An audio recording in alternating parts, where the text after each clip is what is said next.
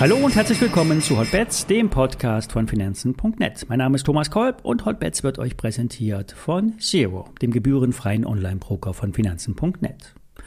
Alle nachfolgenden Informationen stellen keine Aufforderung zum Kauf oder Verkauf der betreffenden Werte dar. Bei den besprochenen Wertpapieren handelt es sich um sehr volatile Anlagemöglichkeiten mit hohem Risiko. Dies ist keine Anlageberatung und er handelt auf eigenes Risiko. Ja, was für ein massiver Stimmungsumschwung. Von Angst und Panik am Wochenende hin zu Euphorie zum Wochenstart.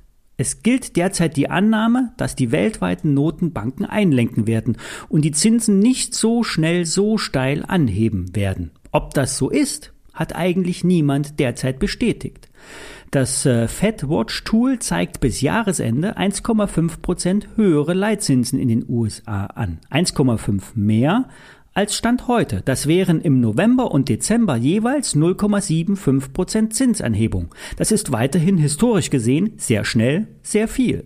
Dass die Bank of England eine 180-Grad-Wende hingelegt hat, Anleihen, Anleihenverkäufe nach hinten geschoben hat und dafür ein Vielfaches langlaufender Staatsanleihen, 5 Milliarden pro Tag, in nur wenigen Tagen kauft, ist beachtlich und zudem auch noch die Politik gezwungen wurde, die Reduzierung der Steuersätze für hohe Einkommen zurückzuziehen, das ist ein Schlag ins Gesicht des englischen Establishments. Das alles heißt aber noch nicht, dass die amerikanische Notenbank sich ebenfalls so vorführen lässt.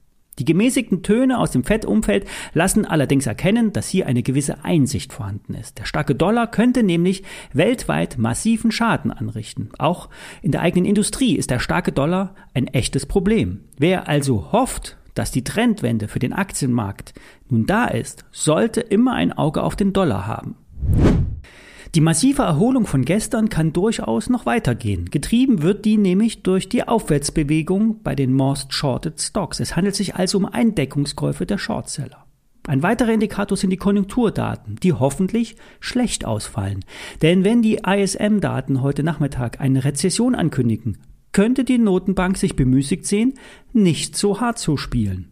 Ein Vorgeschmack wird es am frühen Nachmittag zum amerikanischen Aktien, äh, Arbeitsmarkt geben. Die harten und äh, wichtigen Daten kommen aber erst am Freitag im Arbeitsmarktbericht. Fazit, der Anstieg an den Märkten kann weiter nach oben gehen, getragen durch die Hoffnung, dass sich die Wirtschaft abkühlt, die Arbeitslosenzahlen steigen und der Immobilienmarkt fällt. Max fragt gestern, ob es Sinn macht, die Werte zu kaufen, die besonders gelitten haben, wie Google, Apple, Meta, Amazon, Microsoft. Kurzfristig sind die Chancen, dass die Megacaps nach oben steigen, höher, als dass sie sofort weiter einbrechen. Wer den Markt traden will, kann es am besten mit den großen Werten machen. Eine Apple kann auf 155 Dollar steigen. Das sind nochmal 8% höher als bisher. Amazon kann durchaus 10 Dollar weiter ansteigen. Meta hat hingegen fast gar nicht reagiert. Die Aktie steht sogar gefährlich nah an der Klippe zu deutlich tieferen Tiefs. Microsoft kann auf 270 Dollar steigen. Auf der Risikoseite stehen mögliche Gewinnrevidierungen und verhaltene Ausblicke für 2023. Sollten die Unternehmen jetzt massenweise ihre Schätzungen runternehmen, wäre die Bewertung pro Aktie plötzlich wieder hoch. Denn die Bewertung ist nur durch Wachstum und Gewinne zu rechtfertigen. Es gibt Wachstumswerte, die sind mit einem KGV von 40 günstig, weil sie wachsen. Es gibt Unternehmen mit KGV 4, die fallen, weil die Gewinn- und Umsatzaussichten plus minus null sind. Es gibt einen Grund, warum Meta im Kurs steht wo die Aktie steht. Der Werbemarkt ist stark rückläufig derzeit. Die Unternehmen kürzen vor allen Dingen im Marketing als erstes, danach beim Personal und später bei den Fixkosten wie Büroflächen. Meta stellt nicht mehr ein, sortiert den Mitarbeiterbestand aus und Standorte reduzieren dauerhaft die Büroflächen. Es ist davon auszugehen, dass wir weltweit in die Rezession kommen. Die Indikatoren signalisieren das überdeutlich. Die Erholung an den Märkten fußt auf der Hoffnung, dass die Fed ihre Meinung ändert. Letzte Woche hat Ronen nach Kränke gefragt. Der Kursabschwung hat sich Ende September intensiviert. Leider. Eine alte Geschichte ist der Vorwurf der unsauberen Bilanzierung. Das wurde so schlussendlich nicht bestätigt. Ein paar andere Bewertungsansätze wurden dann aber trotzdem umgesetzt. Und von diesem Schock hat sich die Aktie eigentlich nie erholt. Nach dem Sturz von über 100 Euro auf 30 Euro schien ein Boden sich auszubilden. Doch daraufhin folgte fast noch einmal eine Halbierung. Gestern nun die befreiende Nachricht aus Baden-Baden. Das Unternehmen hat die Prognose für das Leasing-Neugeschäft im Geschäftsjahr 2022 angehoben. Die Aktie sprang daraufhin um gut 20 Prozent nach oben.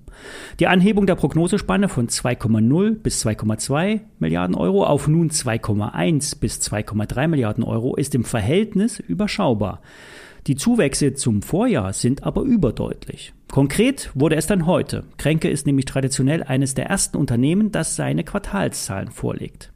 Das Leasing-Neugeschäft wächst im Q3 um fast 52 Prozent auf 566 Millionen Euro. Damit rund, wurden rund 93 äh, Millionen Euro verdient.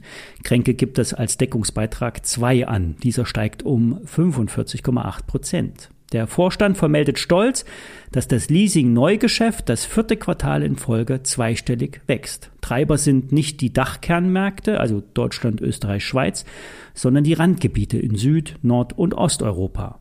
Die Anfragen nach Leasingangeboten stieg nach Unternehmensangaben um 20 Prozent. Von 120.000 Angeboten konnten über 65.000 neue Leasingverträge abgeschlossen werden. Die Quote lag mit 54,2 Prozent, 5,5 Prozent über dem Vorjahr. In die Hände spielt auch der allgemeine Anstieg der Zinsen. So lassen sich im Leasinggeschäft bessere Margen erzielen. Beim Factoring, dem Ankauf von Forderungen und dem Kreditneugeschäft im Mikrokreditbereich läuft es erwartungsgemäß gut. Grundsätzlich sind steigende Zinsen und das konjunkturelle Umfeld für Leasinganbieter besser, denn so lässt sich nämlich in das Geschäft mehr Marge einbauen. Die Kunden können dann mehr Investitionen liquiditätsschonender umsetzen. Small Ticket Leasing ist etabliert und die Vermarktungskanäle sind stabil. Die Hoffnung könnte nun an einer weiteren Stabilisierung beim Aktienkurs anhalten. Richtige Signale kommen erst über 27 Euro, besser noch 30 Euro, oberhalb der alten Konsolidierungsspanne. Es wird ein langer Weg für die Kränke-Aktie aus dem Tal aufzusteigen. Warburg Research hat aber nach den Zahlen heute die Einstufung auf Buy belassen mit einem Kursziel von 35,30 Euro. Zwar kann es in einer Rezession immer zu Zahlungsausfällen bei den Kunden kommen, auf kurze Sicht ist aber davon allerdings nichts zu sehen. Ich würde hier erst einmal nicht mehr verkaufen, vielleicht nochmal mit etwas Bedacht verbilligen. Soweit für heute, wir hören uns morgen wieder. Bis dahin.